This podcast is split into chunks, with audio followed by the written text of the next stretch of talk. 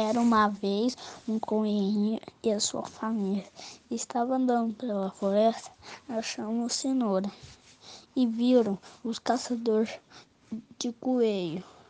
Aí eles ficaram com medo, viram o coelho e atrás dele. Aí os coelhos chamaram todos os seus coelhos. Aí os humanos saíram correndo. E dizem que esse local era nosso porque os coelhinhos não gostavam de humanos. E os humanos não gostavam de coelhos. E um, até que um dia eles aconteceu uma batalha. Todos os coelhinhos, todos os humanos estavam lutando para sobreviver, porque eles não queriam morrer.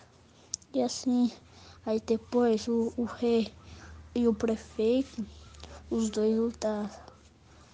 Aí eles resolveram uma troca eles